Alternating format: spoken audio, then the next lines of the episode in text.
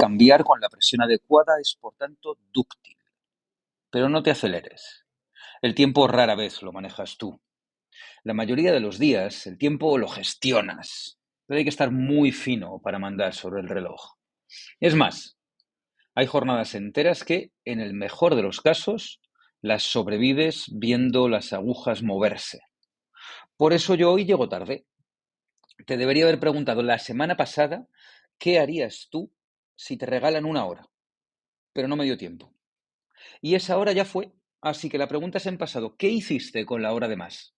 Sí, ya sé que casi se te ha olvidado, pero el fin de semana pasado nos dieron una hora y no tengo muy claro si supiste aprovecharla. Yo, por ejemplo, me la pasé durmiendo. Te respondo esto porque como el cambio es a las 2 o las 3 de la madrugada, pues me pilló inconsciente. Pero luego estuve todo el día con la sensación de que el día era más largo y había tiempo para todo. Fíjate, incluso me comí una palmera de chocolate viendo galopar corredores por el centro histórico de Tordesillas. Esto, lo de ver gente correr estando yo quieto, si no me regalas una hora de más, pues no lo habría encajado bien.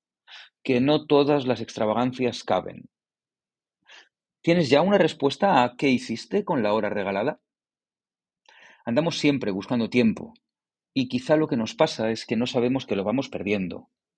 Por eso nos falta tiempo porque no lo tratamos con el debido respeto y se nos acaba escapando entre los dedos.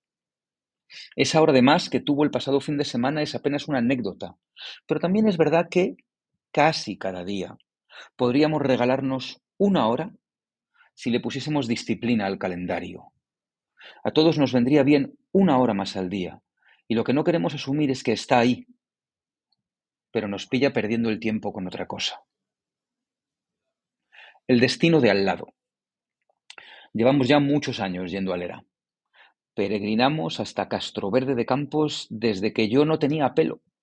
Pero lo que no recuerdo es cuando empezamos a comprar rosquillas en Madaleno. Volvemos porque a ti te encantan estas rosquillas serias y castellanas y a mí me gusta mucho que en las lindes de Lera también crezca la alegría. Me gusta esta especie de pequeño tiempo extra de paseo hasta la panadería de Castro Verde en la que compramos rosquillas y de tanto en cuanto pan candeal y magdalenas. Estas rosquillas además son un desafío al tiempo. Han entrado esta semana en mi cocina y pueden vivir ahí idénticas de sabor y firmeza hasta que vuelva la primavera.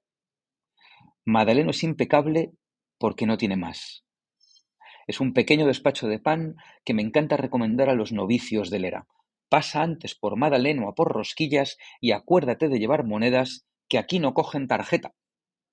Las rosquillas forman parte del ritual del viaje, como el Parque Obama y los pájaros con los que corro por las mañanas por la carretera que atraviesa tierra de campos como una cuchillada en el horizonte.